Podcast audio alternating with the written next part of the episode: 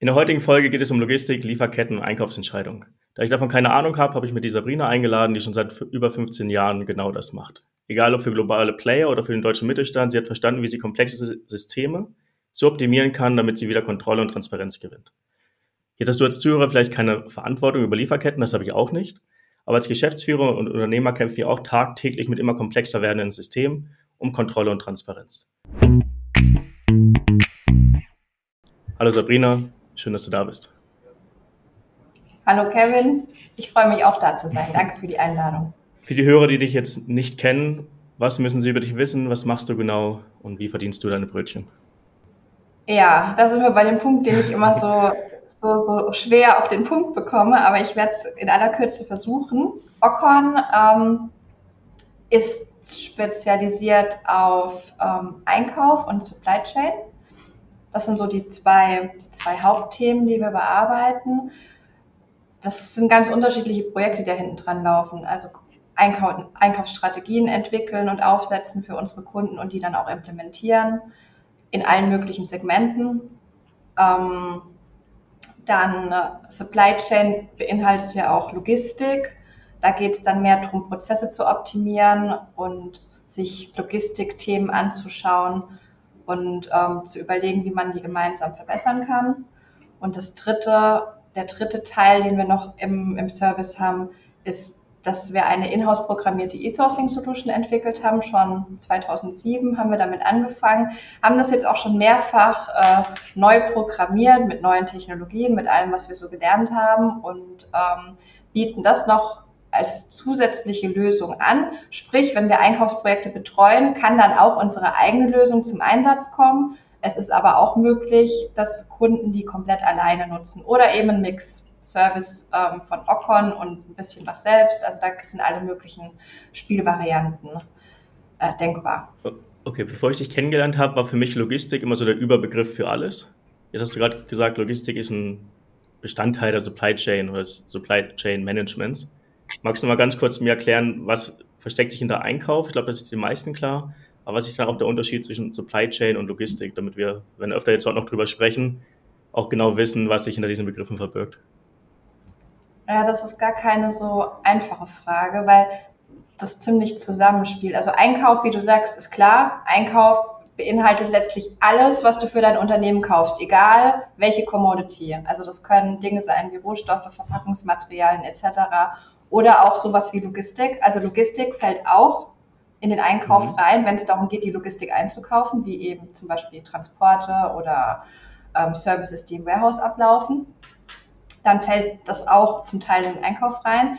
Supply Chain ist einfach das Ganze von da, wo ähm, die Ware herkommt, produziert wird, bis das Ganze zum Kunden kommt das ist ja die komplette Supply Chain. Und darin, dazwischen hast du ja auch wieder verschiedene Einzel-Supply Chains. Also sprich, Supply Chain ist eigentlich, sich die Prozesse entlang der ganzen Wertschöpfungskette anzuschauen. Und da fließt Logistik immer in Teilabschnitten mit rein. Logistik heißt in dem Kontext einfach nur, wie bringe ich etwas von A nach B?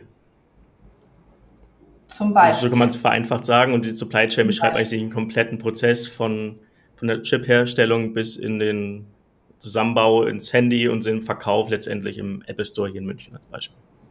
Zum Beispiel. Okay. Ja. Und Kann aber auch äh, sowas sein, wie wenn du die, ähm, die Beladung vom LKW in den verschiedenen Werken optimierst, dann ist das ja auch ein Teil Logistik und ein Teil der Supply Chain. Okay, ich sehe schon. Also, es ist ziemlich schwer auseinanderzuhalten und ihr seid in, ja. diesem, in dieser Systematik als Beratung aktiv und genau. sorgt am Ende wahrscheinlich dafür, dass die Kunden ein bisschen ruhiger schlafen können durch, durch eure Strategien beziehungsweise durch eure Optimierung der Prozesse.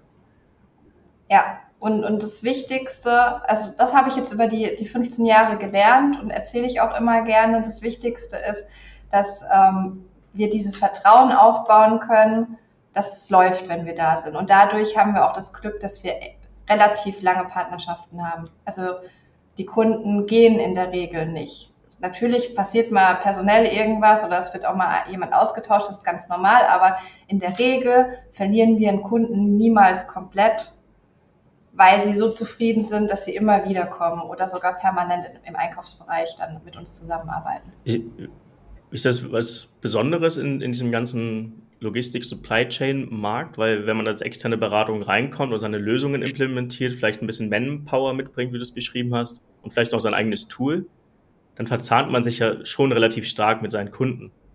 Ja, und du hast jetzt gerade gesagt, eure Kunden sind happy. Ich kann mir aber auch vorstellen, dass es dann auch oft Anbieter im Markt gibt, die haben sich zwar irgendwie reingebissen in den Kunden, ähm, aber man kriegt sie dann schwer wieder raus, weil man sich ja schon irgendwie auf eine langfristige Beziehung einlässt, wenn man halt so ein komplexes System an einen externen Anbieter oder Dienstleister abgibt.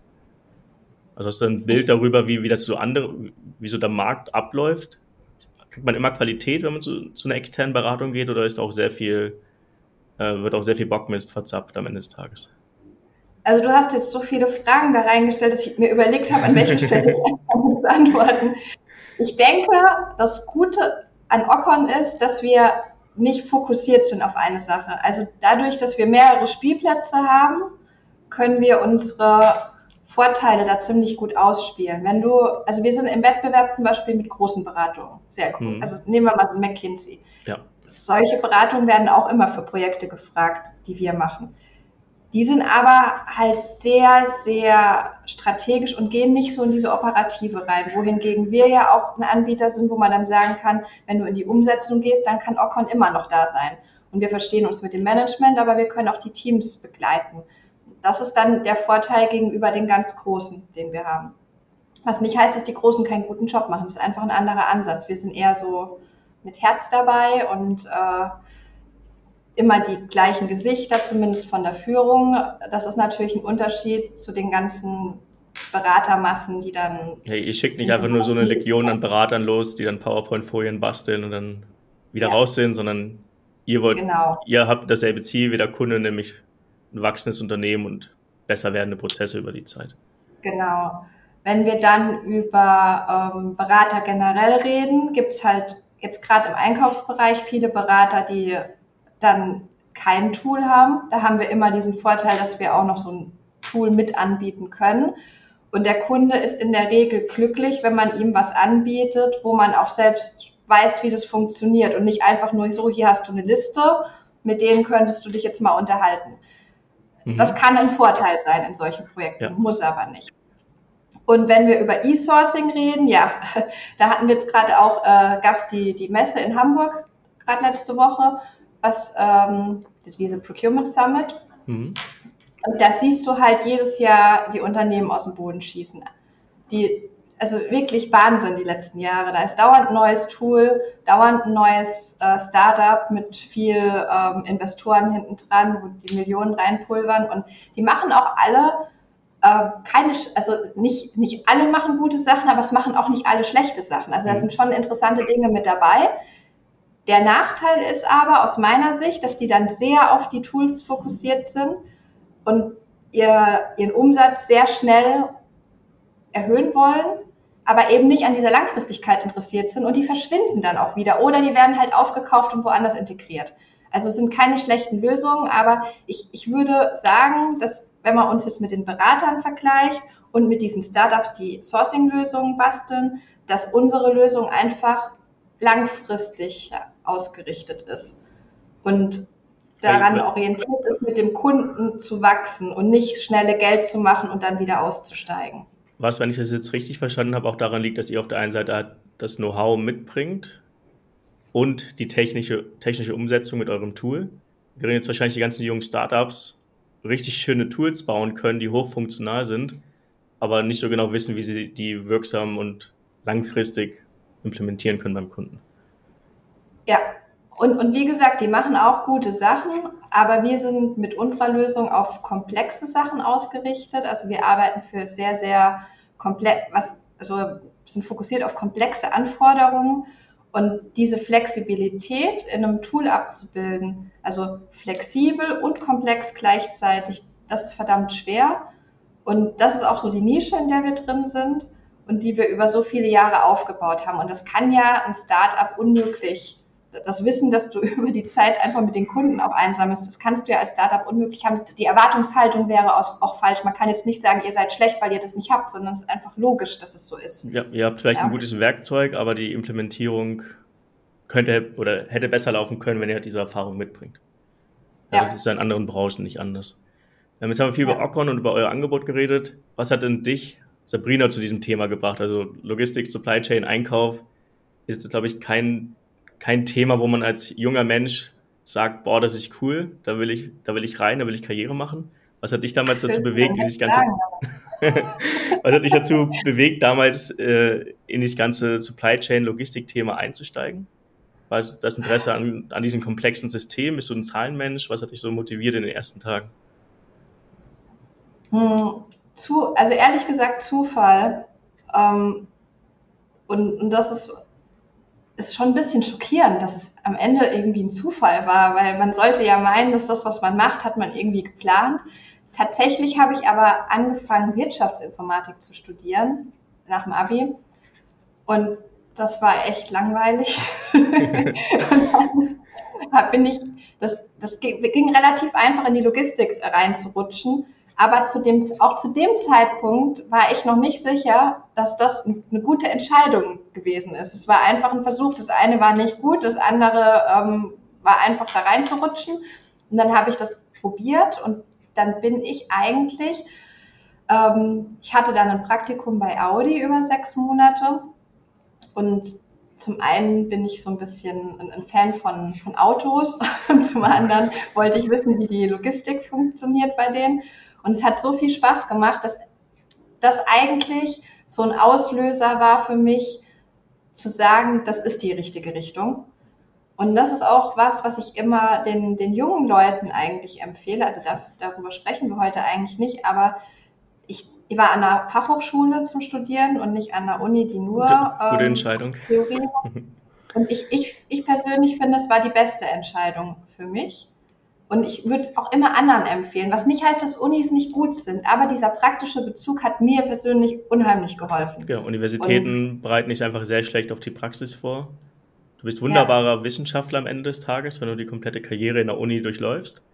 Aber du hast keine Ahnung, wie die richtige Wirtschaft wirklich funktioniert. Du musst dann quasi nochmal bei Null anfangen, wenn du fertig studiert hast. Deswegen Fachhochschulen sind da viel praxisorientierter, bin ich voll bei dir. Ja, ja, und du hast ja auch oft ähm, Professoren, die zum Teil auch noch, also diese Lehrbeauftragten, die zum Teil auch noch im Beruf sind und dann viel mehr Praxis reinbringen. Und ähm, also ich fand, fand es toll. Das hat mich dann getriggert, äh, zu, zu fühlen, das ist die richtige Richtung. Und das habe ich dann einfach weiterverfolgt. Und ähm, ich, ich liebe die Logistik. Also auch, auch den Einkauf, aber es, ich hatte jetzt gerade gestern ein Meeting das eigentlich einkaufsgetrieben war und dann ist die Logistik noch aufgepoppt und dann merke ich auch heute noch, wenn es dann zur Logistik switcht, dann bin ich immer noch mal so ein bisschen noch freudiger mit dabei, weil das einfach ähm, ja ein Bereich ist, den ich, den ich liebe und den den musst du wahrscheinlich auch irgendwie lieben, dass du das machen kannst. Würde ich fast so unterschreiben, ja. du hast ja erzählt, dass du ein Praktikum bei Audi gemacht hast. Ich habe gesehen, danach warst du bei Böhringer. Das sind ja schon zwei große Namen in der, in der Szene wieso habt ihr oder hast du dich dann selbstständig gemacht? Warum habt ihr gegründet? Was habt ihr gesehen im Markt, dass ihr jetzt so viel besser machen wolltet mit Ocon oder anders machen wolltet? Was hat dich da bewegt? Also wir, wir wollten nicht unbedingt was besser machen. Wir haben nur eine Nische gesehen. Ähm, als wir gestartet haben, war ja der erste Step, den wir gegangen sind, ähm, diese E-Sourcing-Lösung aufzubauen und uns erstmal auf die Logistik damit zu fokussieren, um Fuß zu fassen.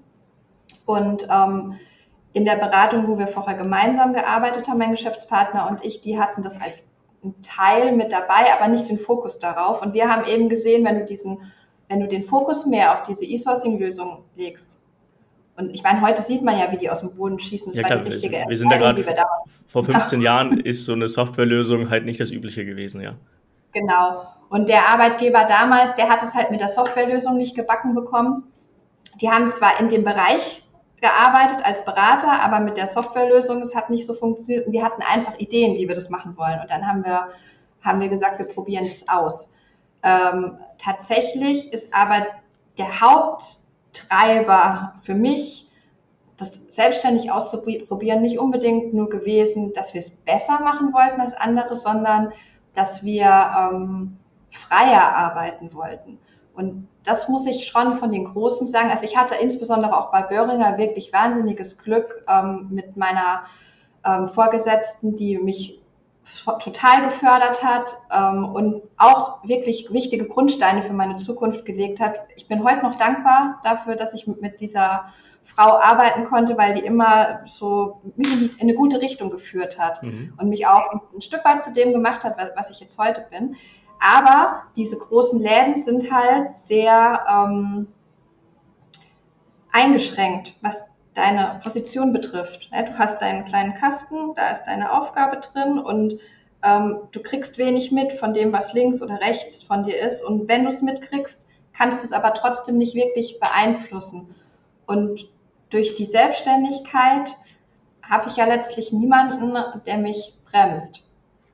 Und das macht Spaß. Also einfach, wir haben natürlich unser Konzept, wir haben ähm, einen Plan, was wir tun, wir haben auch ein Leistungsspektrum, aber wenn wir in einem Meeting sind mit dem Kunden und es entsteht eine Idee, wie zum Beispiel, ähm, ich glaube, Ende letzten Jahres ist so eine Idee oder ein, ein Need beim Kunden entstanden, dass der gesagt hat, sie finden kein Buchungssystem, mit dem sie gut arbeiten können, also so Time Window Booking. Ähm, Zeitfensterbuchung von Trucks, wenn die Trucks ähm, ins Werk reinfahren. Mhm. Das machst du ja nicht so, wie wir jetzt in den Supermarkt fahren, einfach Kühlschrank leer, fährst in den Supermarkt, sondern wenn du das organisierst, also wenn da viele Trucks hin müssen, dann muss das ja irgendwie geplant sein, dass die nicht alle in der Schlange stehen und ewig warten müssen, weil jede Stunde, die die warten, kostet ja auch Geld.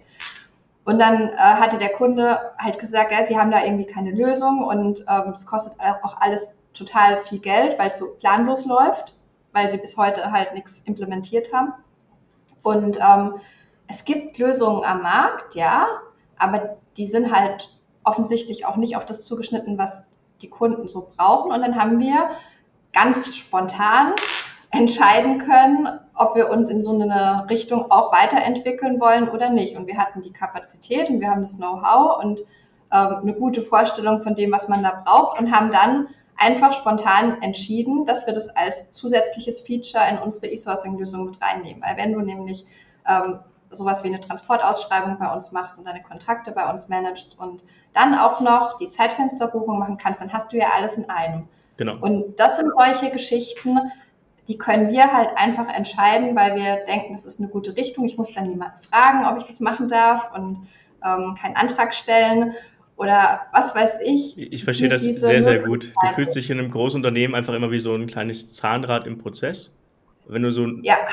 zwei Zahnräder weiter siehst, hey, da ist ein Problem, das würde ich gerne beheben, hast du einfach darauf einfach null Zugriff. Was ja. Sinn macht aus der ja. Organisationsgestaltung, dass man halt solche Prozesse wirklich strikt ähm, hält und sich die, die wirklich auch so umsetzt.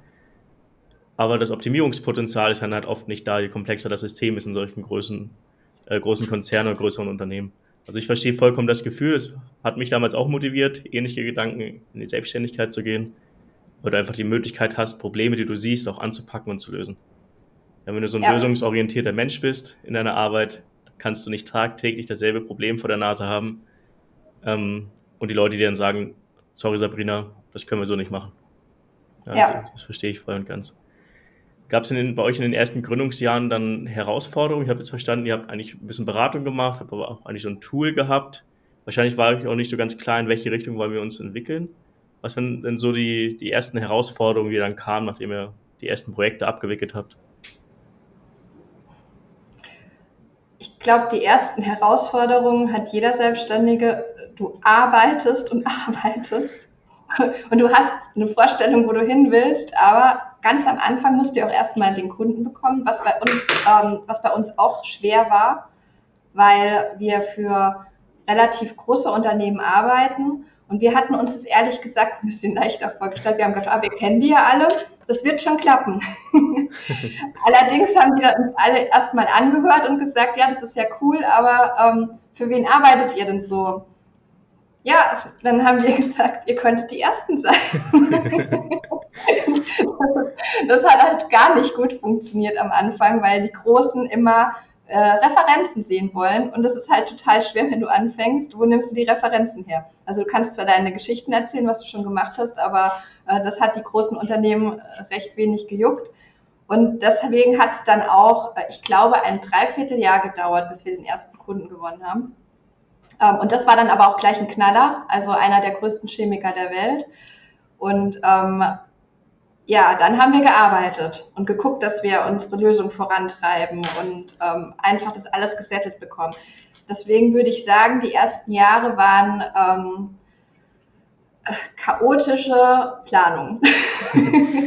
nicht komplett planlos und nicht komplettes Chaos, aber also wir wussten, wo wir hinwollen und ähm, haben aber wirklich viel gearbeitet, einfach um das alles aufzubauen, ein Team mhm. aufzubauen, Kunden aufzubauen, das Tool weiterzuentwickeln. Und dann irgendwann hast du diesen Punkt, wo du dann merkst, okay, das, was wir machen, ist gut. Und jetzt musst du ein bisschen nacharbeiten mit äh, Dingen, die du vorher nicht so berücksichtigt hast, wie zum Beispiel Marketing und. Klar, das sind ja alles Wachstumsschmerzen, die dazugehören. Ähm, und wie habt ihr dann ja. diesen globalen Player überzeugt, mit euch zu arbeiten? Weil ihr hattet ja keine Referenzen. War die Idee damals, so die Art und Weise, wie ihr das Projekt durchführen wolltet, so neu, innovativ? Oder was waren so die Faktoren, dass ihr am Ende den Auftrag bekommen habt, wenn du es weißt?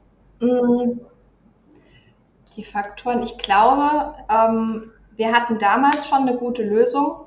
Also diese IT-Lösung, wenn du die heute angucken würdest, was wir damals gemacht haben, war das wirklich, also echt hässlich aus heutiger Sicht. Aber das ist einfach, weil sich die Dinge weiterentwickelt haben. Ja, wenn wir das Badezimmer von unserer Oma angucken, denken wir ja auch, das ist echt hässlich. Und damals war es schön. schön.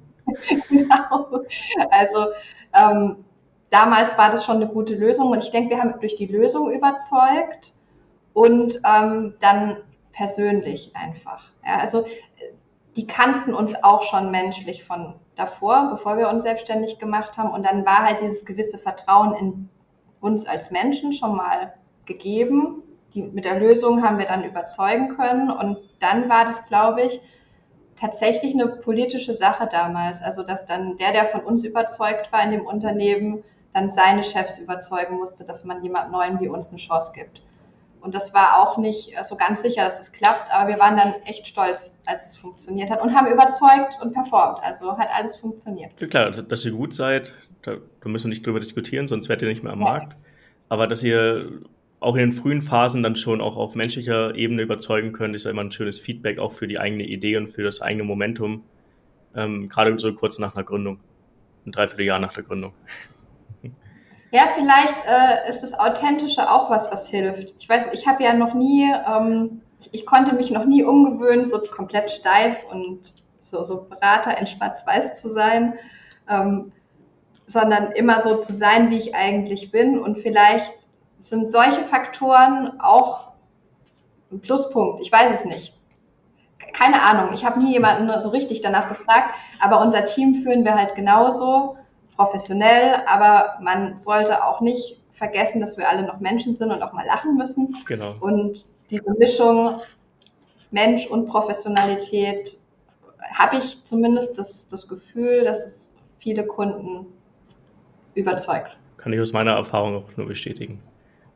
Ihr sitzt ja mittlerweile mit Ocon in, nicht nur in Deutschland, sondern auch in der Türkei.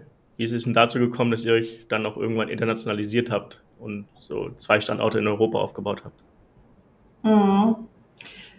Ähm, ja, die Geschichte mit der Türkei, die, die finde ich auch, die ist auch wieder so ein Zufall gewesen. Bei Türkei ist jetzt, du kannst mich gerne korrigieren, ist für mich jetzt nicht so das Nadelöhr der europäischen Logistik und Supply Chain. Von daher interessiert mich auf jeden Fall auch, warum gerade Türkei? Ja. Ja, so ein erster Stupser, der, der kam durch eine private Sache. Mein, mein Mann ist Türke. Und zu dem Zeitpunkt, als wir, also so circa ein Jahr bevor wir gegründet haben, hatten wir gerade so eine Phase, wo wir sehr unzufrieden mit ähm, den Herausforderungen waren, Personal zu finden, das gut ist. Und ähm, war halt ein großes Thema, das mich dann auch natürlich außerhalb der Arbeit beschäftigt hat. Und dann hatten wir, war, hatten wir Urlaub in der Türkei gemacht und ähm, dann sagte mein Mann über irgendjemanden, den wir da kennen, der wäre bestimmt total glücklich, wenn der bei so einem Unternehmen arbeiten könnte wie Ocon. Und dann hatte das angefangen in meinem äh, Kopf so ein bisschen zu rattern im Hinterkopf, so, also noch nicht so aktiv. Und irgendwann habe ich dann nochmal gesagt, ja, was, was meinst du denn, warum der das gut finden würde? Und so ist diese Idee, äh, hat dann angefangen zu wachsen und dann haben wir gesagt, ähm, also wir haben immer mal überlegt, ob man einen anderen Standort aufmachen könnte, aber das Problem ist halt, äh, dass die Mentalität in anderen Ländern auch anders ist. Und da, darauf sollte man vorbereitet sein. Du kannst jetzt nicht einfach in irgendein Land gehen und denken, es läuft dann so wie in Deutschland. Tut's nämlich nicht. Und dadurch, dass aber mein Mann ja sehr dicht an mir dran ist und die Sprache spricht, haben wir dann gesagt, das ist eigentlich eine coole Idee. Wir versuchen das einfach mal. Wir machen dann Standort auf. Die Kosten waren überschaubar. Und wir testen das einfach mal. Und wenn es nicht funktioniert, dann haben wir nicht viel verloren. Wir haben aber auch jemanden neben uns, der die Sprache versteht und uns ein bisschen helfen kann. Und ähm, dann war dieser Gründungsteil eigentlich ziemlich schnell erledigt. Und er hat uns dann aber auch, und das tut er heute noch, viel geholfen, auch die Mentalität zu verstehen, weil wenn du da halt als Deutscher mit dem Rasenmäher durchfährst, dann funktioniert das mit der türkischen Mentalität nicht ganz so gut. Also das, das treffen schon äh, unterschiedliche Einstellungen aufeinander. Und ähm, warum Istanbul? Ist schon ähm, eine tolle Stadt, die jeder kennt und da passiert auch viel. Da sind auch viele Unternehmen angesiedelt und haben wahnsinnig viele Universitäten, gute. Das heißt, das Potenzial ähm, für Mitarbeiter, die wir brauchen, also wir können, also wir brauchen halt schon auch so ein gewisses, so eine gewisse Kategorie von Mitarbeiter, Leute, die, die Bock haben, was zu machen, junge Leute, die, die, die einfach wirklich noch was lernen wollen und, und, und sich entwickeln wollen. Wir brauchen aber auch ähm, Leute, die gewisse Vorkenntnisse haben. Also wir können nicht mit jedem arbeiten. Es gibt so gewisse, hat, hat ja jedes Unternehmen gewisse Anforderungen. Und die lassen sich dort relativ gut erfüllen und wir haben da ein ganz tolles Team mittlerweile aufgebaut seit 2018. Und ähm, ja, also ich bin sehr glücklich mit dem zweiten Team, das wir da haben. Und es arbeitet wirklich ähm, auf Augenhöhe mit dem Team, das wir hier haben. Wie groß seid ihr mittlerweile mit Ocon? Also in beiden Standorten? Äh, wir sind in Summe, glaube ich, im Moment 18. Ja. Und wie viel davon sitzen in der Türkei, wie viel sitzen in Deutschland? Gleicht sich das aus? 50-50. Okay. Also Und, wirklich ja, auf Augenhöhe. Ja, ja. Sehr cool. Ähm, dann würde ich sagen, lass uns mal ein bisschen konkreter werden und auch mal ein bisschen über Logistik und komplexe Systeme sprechen. Was sind denn aus der Vogelperspektive so die typischen Probleme, die ein Unternehmen in der Logistik, im Einkauf oder in der Supply Chain haben? Ich hätte dich jetzt einzeln gerne gefragt, aber du hast ja eingangs schon erklärt, dass ich immer ein sehr verworrenes System.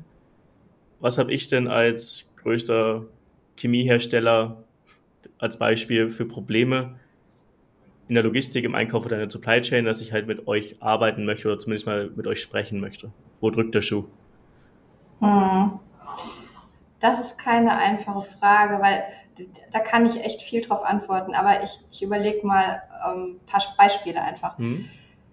Ähm, da ist nämlich auch der Unterschied zwischen den großen und den bisschen kleineren oder mittleren, mittelständischen Unternehmen. Da gibt es schon große Unterschiede, weil ähm, der, der größte Chemiker der Welt, der hat eine Abteilung, die sich um alles kümmert. Also eine Abteilung für den Einkauf und eine Abteilung für die Logistik und eine Abteilung für gewisse Unterbereiche der Logistik und für Supply Chain. Da ist ja immer so eine Menschenmasse hinten dran. Mhm. Ähm, das heißt, der hat ganz andere Herausforderungen. Ähm, der will vielleicht auch eher wissen, wie machen das eigentlich andere, ähm, will so ein bisschen dazulernen, vielleicht auch Benchmarks haben oder brauchen Berater, der sich dann wirklich mal so Teilprozesse anguckt. Wenn man jetzt mal wieder diese Verladegeschichte nimmt, dass mhm. er sagt, irgendwas mit unserer, ähm, mit unserer Lkw-Beladung, ähm, wir machen das an jedem Standort unterschiedlich. Wir sollten da mal drauf gucken, dass wir das glatt ziehen, dass wir ein Best Practice fürs ganze Unternehmen haben. Für sowas würde der dann mal einen Berater reinholen als Beispiel. Okay, das heißt, bei ähm, den großen Playern geht es für euch gar nicht so sehr darum, aus der Vogelperspektive, sag ich mal, die, das, schon, das komplette Thema. Ja, genau, aber dann reingezoomt eher in diese verschiedenen Bereiche, wo ihr dann da auch natürlich wieder ein komplettes Universum aufmacht, weil wir reden ja hier von einem riesengroßen Konzern und nicht von einem genau. kleinen deutschen Mittelständler. Aber ihr guckt nicht von ganz oben drauf und sagt, wir müssen jetzt alles anders machen. Genau, also schon Vogelperspektive, aber auf gewisse Bereiche. Was bei den Großen auch ein Thema ist, äh, das immer populärer wird, ist Outsourcing. Also, dass die wirklich sagen, ähm, wir arbeiten zum Beispiel für einen äh, Getränkehersteller, die sagen dann, sie machen ihre ähm, unterjährigen, die haben so unterjährig kleine Ausschreibungen, die sie immer laufen haben, jede Woche im äh, Transportbereich. Und die haben dann irgendwann entschieden, dass sie das an uns komplett outsourcen, weil sie einfach die Manpower nicht haben. Und dann haben wir gemeinsam einen Prozess aufgesetzt, haben entschieden, wie das ganz, also wie die Struktur ist, wie der Ablauf ist, welche Dienstleister eingeladen werden und wie wir entscheiden. Und dann haben wir das komplett übernommen oder sie an uns übergeben. Und wir reporten da regelmäßig, aber letztlich ist die ganze Arbeit bei uns, weil deren Einkaufsteam zu klein ist, um das selbst zu organisieren. Also dass dieses äh, BPO Outsourcing, das ist Business Process Outsourcing, das ist so ein Thema, das bei den Großen auch echt äh, immer populärer wird. Und ähm, wenn man aber über so einen kleineren, also ich sage immer kleiner, aber Mittelständler ist trotzdem immer noch richtig groß, ja. Also wenn man jetzt von, als Privatperson schaut, dann ist natürlich ein Mittelständler immer noch sehr groß, aber im Vergleich zu einem zum größten Chemiker ist dann natürlich der Mittelständler doch kleiner. Deswegen bin ich immer, sage ich das immer so ein bisschen seltsam.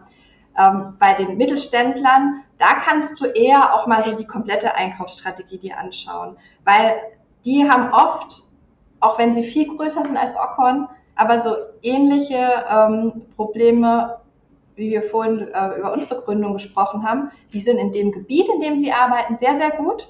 Wenn die jetzt äh, Düngemittel herstellen zum Beispiel, dann sind die super in der Düngemittelherstellung und Produktion läuft, haben alles im Griff. Aber vielleicht hat niemand sich richtig die ähm, Einkaufsorganisation jemals angeguckt. Vielleicht ist einfach immer alles so gut gewesen, dass keiner ähm, mal überlegt hat, es könnte Sinn machen, sich das anzugucken. Und da kann dann so ein Ockhorn reinkommen, wo man sagt, guckt euch mal die Daten an, ähm, guckt mal, wie wir das heute machen und sagt uns, wie wir das besser machen können, weil da bestimmt was zu holen ist. Also das, was du eigentlich beschreibst, sowohl für die Großen als auch für die Kleinen, ist immer so dieses Gefühl, irgendwo läuft was nicht unbedingt schief, aber es könnte deutlich besser laufen. Aber wir haben keine Ahnung, wie wir herausfinden, was da gerade passiert und wie wir es verbessern können. Es gibt zwei Dinge. Manchmal wissen sie genau, dass was schief läuft und manchmal haben sie ein Gefühl. Ja, also insbesondere die Leute, die nicht direkt an, am Thema sitzen. Also beispielsweise ähm, der Logistiker, der weiß in der Regel, was in seiner Logistik nicht gut läuft. Aber vielleicht ist es jemand, der noch mal eins höher gestellt ist. Vielleicht beispielsweise der CEO, der dann sagt, ähm, ich habe das Gefühl, da ist irgendwas noch nicht gut. Aber der ist gar nicht tief genug drin, um mir jetzt sagen zu können, was genau es ist. Aber er hat so ein Gefühl, einfach durch die Erfahrung, durch die Zahlen, die er kennt, durch das Reporting, das er bekommt, hat er das Gefühl, da ist irgendwas zu holen. Genau, ich wollte gerade sagen, ich hoffe, er hat auch ein paar Zahlen, die das Gefühl bestätigen am Ende des Tages. Genau, genau. Und das ist so, so ein typischer Fall, wo Ocon ins Spiel kommt. Und das sind auch ehrlich gesagt äh, Projekte, die, die uns auch richtig viel Spaß machen, weil da kannst du halt ähm, es ist wie so eine Schnitzeljagd ein bisschen. Aber dann hatte ich ja in meiner Einleitung äh, zur heutigen Folge gar nicht so unrecht, dass es sehr viel um Kontrolle gewinnen geht über die Prozesse Aha. und auch diese Transparenz, würde ich mal, die, die Blindspots, die man vielleicht im Unternehmen hat, sichtbar zu machen und dann eventuell auch zu beheben, wenn es Probleme sind, die dahinter sich verstecken. Ja. Wie, wie lässt sich denn bei euch in so einem, vielleicht eine abstrakte Frage, du kannst es gerne auf ein Beispiel münzen, äh, wie lässt sich denn bei euch fehlende Kontrolle beziehungsweise auch fehlende Transparenz zurückgewinnen. Hast du da ein Beispiel, wo ein Unternehmen vielleicht wirklich das Gefühl hatte, sie haben ähm, die Verladung nicht mehr unter Kontrolle und es läuft alles dr äh, drunter und drüber. Wie geht ihr dann da rein und versucht wieder Kontrolle zurückzugewinnen? Also was sind die Lösungsschritte, also meistens, die ihr durchlauft? Meistens beginnt alles mit Daten. Ja, also ähm, es gibt schon Gründe, warum auch man im Moment überall über Data Management und Datenmanagement Tools und ERP-Systeme und was weiß ich hört, weil ähm, wir in Deutschland echt in vielen Bereichen hinten dran sind, was, was Daten betrifft. Und Daten sind die Basis von allem. Wenn du keine Daten hast, kannst du nichts analysieren, du kannst nichts auswerten, du kannst nichts kontrollieren. Deswegen ist es unheimlich wichtig, die Daten zu haben. Wenn du die Daten hast ähm, und das mixt mit den Gesprächen, mit den Teams und den Anforderungen, die das Unternehmen hat, kannst du erstmal so ein bisschen Licht ins Dunkle bringen und dann Best-Practice-Prozesse aufsetzen und implementieren, um wieder die, die Transparenz, also um die Transparenz zu haben und die Kontrolle zurückzugewinnen. Was heißt also Best-Practice-Prozesse in, in dem Kontext? Also was muss ich mir darunter vorstellen? Ist das eure, Best Practices von Ocon? Oder sind das so allgemeingültige Prozesse, die man halt im Studium gelernt hat, an der Fachhochschule? Es ist, ist eine Mischung. Ja, also natürlich gibt es so gewisse Sachen, wie du mir manchmal auch aus dem Marketing erzählst, äh, gewisse Dinge, die man, die man auch mal gelernt hat und, und die man ähm, so ein bisschen befolgt.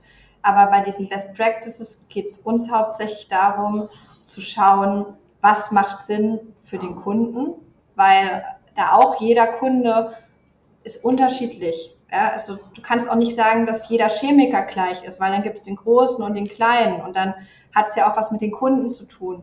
Ähm, welche Anforderungen hat das Unternehmen beispielsweise an die Logistik, ähm, damit der Kunde zufriedengestellt werden kann, um jetzt mal so ein Beispiel zu nennen. Mhm.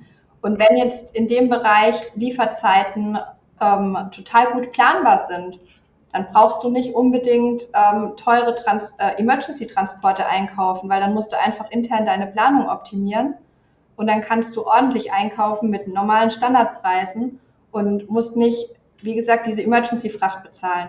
Aber solche Dinge muss man erstmal wissen, rausfinden und dann kann man die Prozesse aufsetzen, die zu diesem Kunden passen. Und da gibt's halt die Möglichkeit, intern zu gucken, manchmal, je nachdem, wie groß der Kunde ist, hat er ja auch schon verschiedene ähm, Niederlassungen, wo vielleicht schon tolle Prozesse existieren. Vielleicht macht die eine einen Prozess schon richtig gut und die andere macht den richtig schlecht und die können voneinander lernen. Und dann kann man das nochmal äh, sozusagen benchmarken auch mit dem, was andere so machen und sich überlegen, ah, da gibt es so einen Prozess, den macht zum Beispiel die Bekleidungsindustrie ganz toll, den könnte ich vielleicht auf die Chemie übertragen als Beispiel. Ja? Und dann kannst du halt mit diesen verschiedenen ähm, Blick Winkeln den besten Prozess für diesen Kunden entwickeln. Der dann auch vom Team getragen werden soll. Der bringt nämlich auch nichts, wenn ich da so einen tollen Prozess aus dem Ärmel schüttel und das Team sagt da, das ähm, funktioniert niemals. Das kannst du total vergessen. Das bringt auch nichts. Also es sollte auch machbar sein, natürlich. Ja, jetzt hast du ein paar interessante Punkte an, angesprochen, auf die würde ich gerne noch ein bisschen tiefer eingehen. Das erste Thema war Daten. Ich habe so ein klassisches Vorurteil, wenn ich an Supply Chain, Logistik, aber auch Produktion denke. Da ist das Thema Datenmessung ja noch gar nicht so krass digital in vielen Fällen aus meiner Perspektive und auch nicht so stark zentralisiert, dass alle Daten irgendwo auflaufen. Wie ist denn da so der klassische Status quo in der Logistik? Lass, lass uns gerne mal beim Mittelstand bleiben, weil ich glaube, Konzerne sind da besser aufgestellt. Aber sind wir, sind wir überhaupt schon digital, was Datensammlung angeht, oder wird alles eigentlich noch mit Unterschrift auf einem Blatt Papier gelöst, sodass wir am Ende des Tages gar nicht so genau wissen, wann wer wo was gemacht hat? So schlimm, so schlimm nicht. Da bin ähm, ich beruhigt. ja, als wir Ocon gegründet haben, haben wir auch noch ein Faxgerät gebraucht, weil mhm. wir in der Lage sein mussten, Faxe von unseren Kunden zu empfangen. Ja? Ich wusste bis, auch damals waren wir schon so modern, dass ich gar nicht mehr so richtig wusste, was ein Fax ist. Also ich habe eigentlich nie eins live gesehen, bevor wir es bei Ocon brauchten. ähm, also da sind wir nicht mehr, da hat sich schon viel entwickelt. Ähm, und es läuft schon das meiste digital. Aber ähm, was ich so erschreckend finde, und das ist auch schon so ein Trend die letzten Jahre, dass unheimlich viel über diese ähm, KI geredet wird ja, also dass so diese künstliche Intelligenz, jeder sagt, wir brauchen künstliche Intelligenz und das kann das alles optimieren und so. Ja, in der Theorie stimmt das. Wenn deine Daten aber Müll sind, dann kann die KI auch nichts optimieren. Und da ist, also jetzt gerade was du halt, wenn du, was du so hörst, wenn mhm. du auf Messen bist oder Social Media Beiträge und so anschaust, da wird aus meiner Sicht dieser dieser Step dazwischen irgendwie immer übersprungen oder nicht so richtig benannt. Ja, also wir reden alle über KI, aber wenn deine Daten halt dafür gar nicht geeignet sind, dann musst du erstmal einen, einen Punkt weiter vorne anfangen.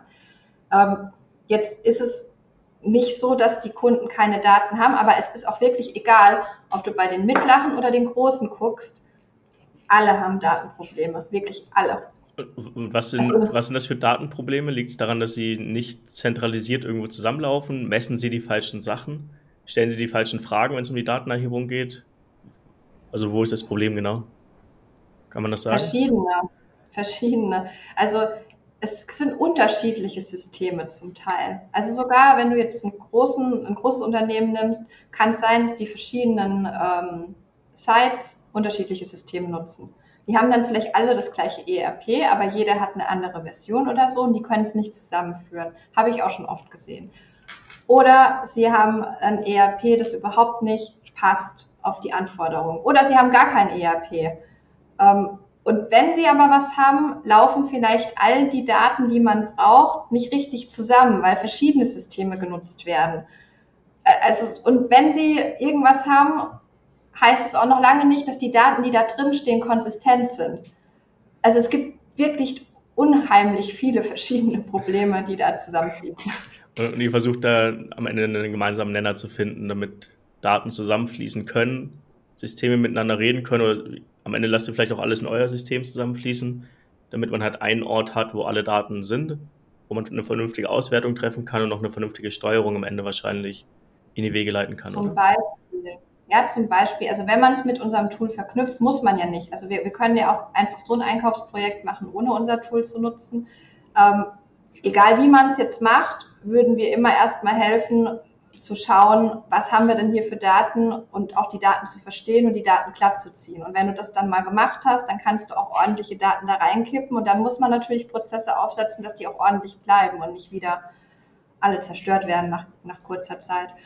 Wenn wir mit unserem Tool arbeiten, um den Einkaufsprozess dann auch durchzuführen, also wirklich eine Ausschreibung gemeinsam machen, dann hast du natürlich sowieso saubere Daten, weil damit die Ausschreibung digital funktioniert, muss alles glatt gezogen sein. Und dann kann man das auch wieder mit dem Kunden, dem Kunden verbinden, dass die Daten dann in sein System reinfließen, weil wir ja kein ERP haben. Ja, also wir, wir decken Teile von dem ERP ab, aber klassischerweise würden wir über eine Schnittstelle die Daten wieder zurückschießen oder wenn man jetzt keine Schnittstelle hat, kann man es auch über Uploads machen, das ist auch kein Thema. Ähm, aber wir sind in der Lage, dem Kunden dann auch seine Daten wieder ordentlich zurückzugeben. Okay, das so ein bisschen die, die quantitative Seite. Hast du ja auch gesagt, ihr führt auch Gespräche. Führt ihr Gespräche mit den Mitarbeitern oder mit den ganzen Stakeholdern, die, sage ich mal, in der Supply Chain mit drin hängen? Also wo holt ihr euch diese qualitative Information, um den Prozess am Ende auch optimieren zu können? Ja, also wir, wir fangen meistens an, eine Stufe weiter oben, damit wir auch wissen, was, was, der, was das Management sozusagen erwartet von dem Projekt, damit wir auch ein gemeinsames Ziel haben und mit den äh, Stakeholdern, also das sind dann, wenn du, wenn du ein Einkaufsprojekt hast, würdest du halt mit den, dem Einkäufer reden. Ähm, der Einkäufer kauft ja aber verschiedene Commodities ein. Das heißt, du musst dann auch mit den anderen Stakeholdern reden, die da irgendwie beteiligt sind. Könnte jetzt jemand von der Produktion sein, könnte jemand sein, der direkt ähm, den Vertrieb zum Kunden macht, der dann auch weiß, was für Anforderungen hat der Kunde dann? Und dann, wenn du diese ganzen Interviews geführt hast, dann kannst du eben diese, die Dinge rausfinden, die, also da sind halt viele Märchen immer dabei oder, oder so, wie, wie soll ich das, Märchen ist das falsche Wort, aber weißt du, manchmal gibt's doch, gibt's doch solche Sachen in Unternehmen, wo man sagt, es war schon immer so. Wir haben das schon immer so machen müssen, weil der Kunde braucht es.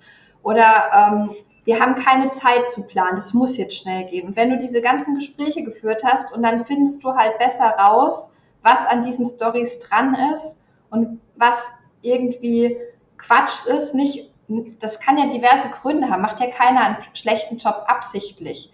Aber vielleicht hat es einfach nie vorher jemand mal richtig angeguckt und gesagt, hey, das ist doch Unsinn, wir müssen das so nicht machen, es geht doch auch so und so. Und durch diese Gespräche hörst du halt den Leuten zum einen zu, das heißt, die sind Teil des Prozesses und sind dann auch viel glücklicher, dass was passiert, weil sie waren ja Teil des Prozesses. Dann können wir ableiten, was davon ähm, nicht so sinnvoll war und was man besser machen könnte. Und dann kannst du Prozesse aufsetzen, die das erfüllen, was der Kunde eigentlich wirklich braucht. Also dieser qualitative Part, den du beschrieben hast, eher das Ziel, auch alle Mitarbeiter und den Kunden eigentlich mitzunehmen in dieser Transformation. Uns und, zu verstehen. Ja, ja, genau. Aber ihr habt jetzt nicht ja, so die, weil, weil Situation, dass ja euch die Daten, hm, ihr habt nicht die Situation, dass euch die Daten ein komplett anderes Bild vermitteln, als die Realität darstellt, sondern ihr versteht durch die Daten, was eigentlich wirklich Sache ist und versucht dann durch die Gespräche, sage ich mal, noch so kleine Stolpersteine aus dem Weg zu räumen und das Team einfach mitzunehmen in, dieser, in diesem Veränderungsprozess. Ja, Daten untermauern das halt gut. Die, oftmals weiß man zwar, ähm, dass irgendwas nicht so gut läuft, aber wenn du die Daten mal ähm, verbildlichst und dem Kunden dann sagst, guck mal, ist euch eigentlich bewusst, dass ihr hier beispielsweise 400 Dienstleister habt? Und dann passiert es manchmal, dass der Kunde sagt, boah, so viele? Das hätte ich jetzt nicht gedacht. Ja? Und das ist einfach, weil dann dieses Augenmerk nicht draufgelegt war. Und wenn du dann ähm, durch einfach mal dieses Bild an die Wand werfen, die Aufmerksamkeit hast und dann, dann beginnt dieser Prozess, dass alle auch verstehen, das macht Sinn, da was zu machen. Ja, aber du musst halt dieses Verständnis erstmal beim, bei, den, bei den Leuten ähm, schaffen. Na, also ja. schaffen, genau, genau. Genau, aber das ist ein schöner Mix, halt, den du beschreibst. Es ist halt nicht nur, du hast ja vorhin gesagt, KI, die ganzen Softwarelösungen, es geht nicht nur um die Zahlen, sondern es geht am Ende auch am Ende des Tages um den Menschen, dass man den auch mitnehmen kann, weil der Mensch muss am Ende den Prozess auch irgendwie durchführen. Ja. Ja, und schön zu sehen, dass ihr dann in diesem komplexen System euch nicht nur auf das System konzentriert, sondern auch auf die Menschen, die das System irgendwo am Leben erhalten. Ja. Ähm, die, die, dritte Rückfrage, die ich da noch habe, du hast vorhin gesagt, ähm, oder hast von Benchmarks gesprochen. Ja, ich kenne es aus dem Marketing ja auch. Benchmarks sind unglaublich wichtig, um zu verstehen, ob das, was ich gerade tue, überhaupt gut ist, ob es sehr gut ist oder ob es einfach äh, Durchschnitt ist am Ende des Tages. Mhm. Wie, oder wenn ich jetzt ein Unternehmen bin, egal in welcher Branche, habe ich eine Idee davon, ob die Preise, die ich zahle, gut sind, ob die Kosten, die ich in der Supply Chain habe, gut sind? Oder ist das für mich immer so ein Blindspot, den ihr als externe Beratung ähm, mit Licht füllen könnt, damit ich verstehe, wo ich überhaupt bin im Marktvergleich?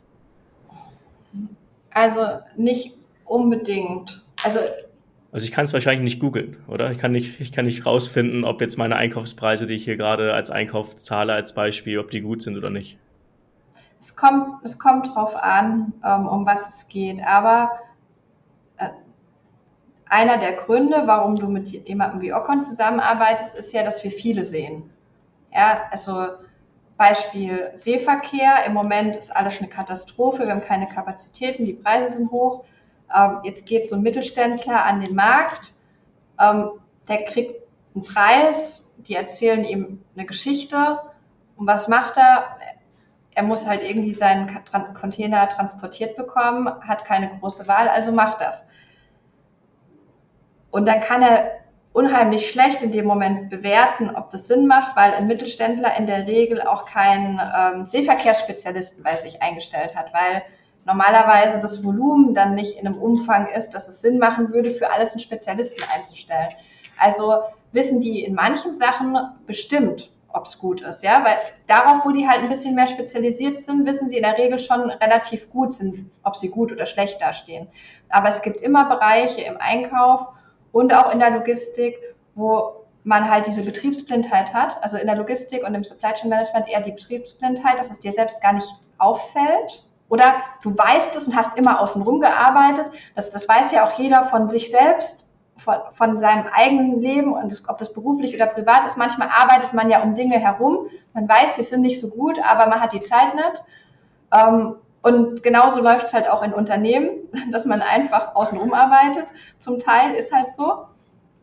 Ähm, und wenn es dann um, um Einkaufsthemen geht, also diese Preise, die du für irgendwas bezahlst, sei das jetzt ein Transport, ein Rohstoff oder egal, dann ähm, haben die halt den Vorteil, dass wir verschiedene andere Unternehmen auch sehen und was der Preis, äh, was der Markt so macht, die Entwicklung am Markt. Und dann können wir natürlich einen besseren, also Hinweise geben, wie man es besser machen kann. Aber wir hatten zum Beispiel auch schon mal einen Fall, da hatten wir keine Erfahrung, sowas kommt auch mal vor. Und da hat der Kunde gesagt, wir wollen, wir brauchen halt irgendwie diesen, diesen Marktüberblick. Das war eine Nische, mit der wir auch nichts äh, vorher zu tun hatten. Und dann haben wir einfach mal einen Benchmark angefangen. Das gab es noch nicht am Markt, gab jetzt auch keine Listen, die du irgendwo abrufen kannst. Und dann haben wir einfach mit einer Gruppe von Leuten einen Benchmark entwickelt, gemeinsam, um dann allen auch einen Vorteil zu bieten, anonymisiert natürlich. Also was kann man auch machen. Verstanden. Weil du kannst ja auch nicht alles machen. Man, man kann nicht alles machen, nee. Ähm, du, du, hast ja. gerade gesagt, das ist noch so ein, vielleicht noch eine letzte Frage aus, aus meinem Unverständnis heraus.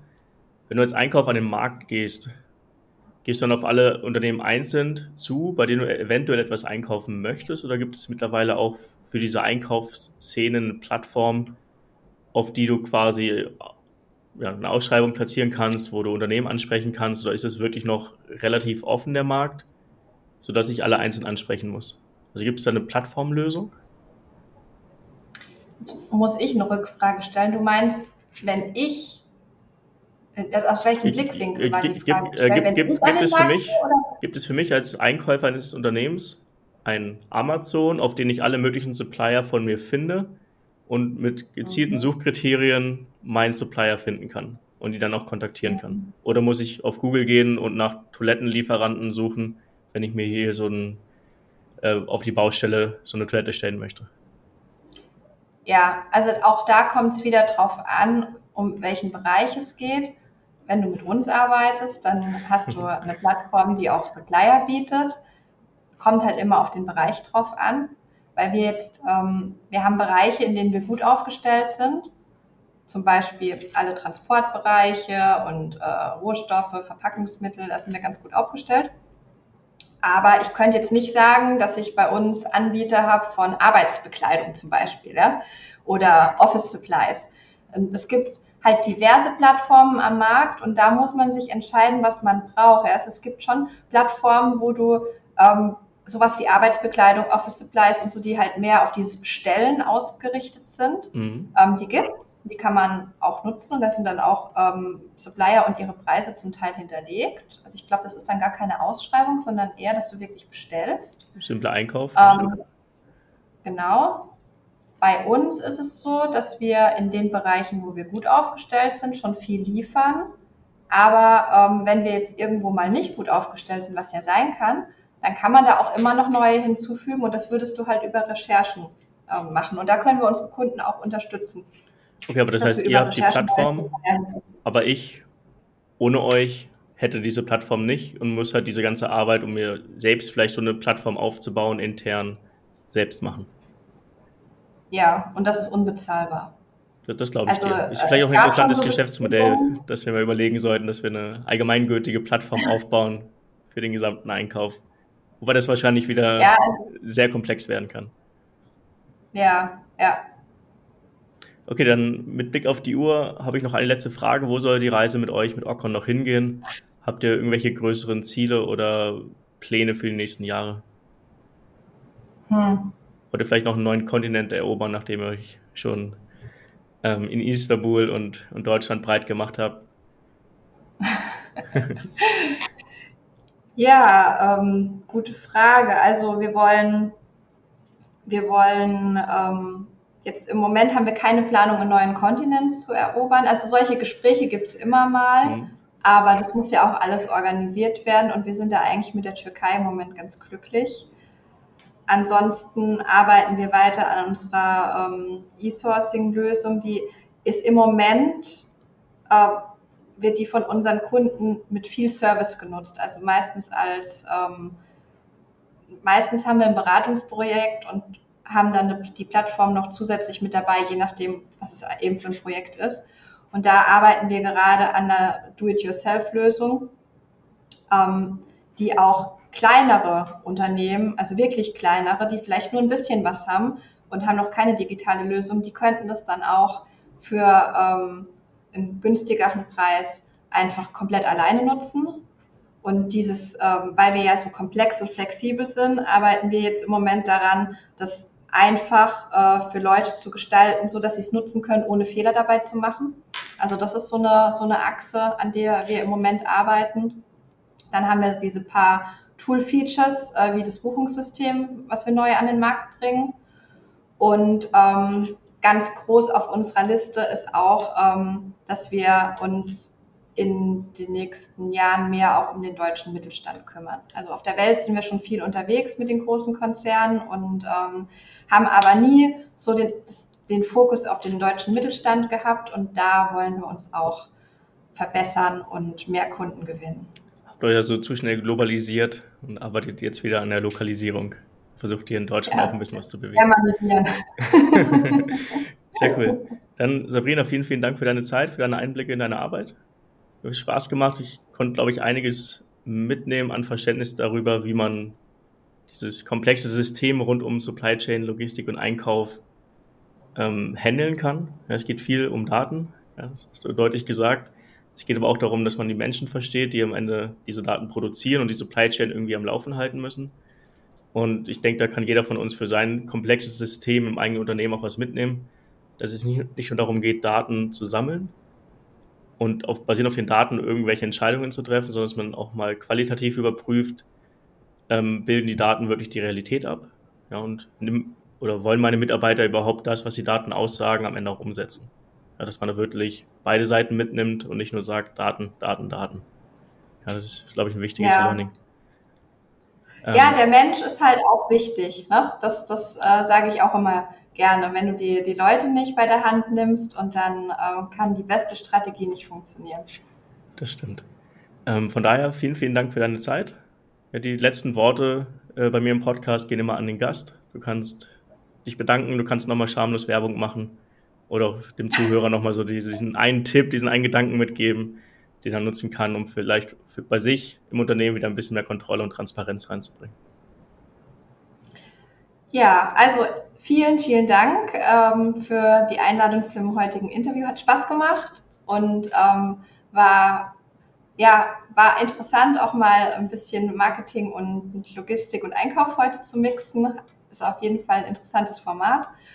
Ähm, was die Werbebotschaft betrifft, habe ich gar nichts vorbereitet, aber für jeden, der zugehört hat und, und auch das Gefühl hat, dass er vielleicht ein paar Blindspots hat oder dass es Sinn machen könnte, mal ein Auge auf den Einkauf oder die Supply Chain ähm, zu werfen, sind wir immer ähm, froh über, über Kontaktaufnahmen und freuen uns einfach auch nur über einen lockeren Austausch. Also muss auch nicht immer, muss auch nicht immer was draus werden. Einfach anrufen, austauschen und ähm, dann unterhalten wir uns mal. Ja, also. Dem gibt es nichts, nichts hinzuzufügen. Dir noch einen guten Tag, mach's gut.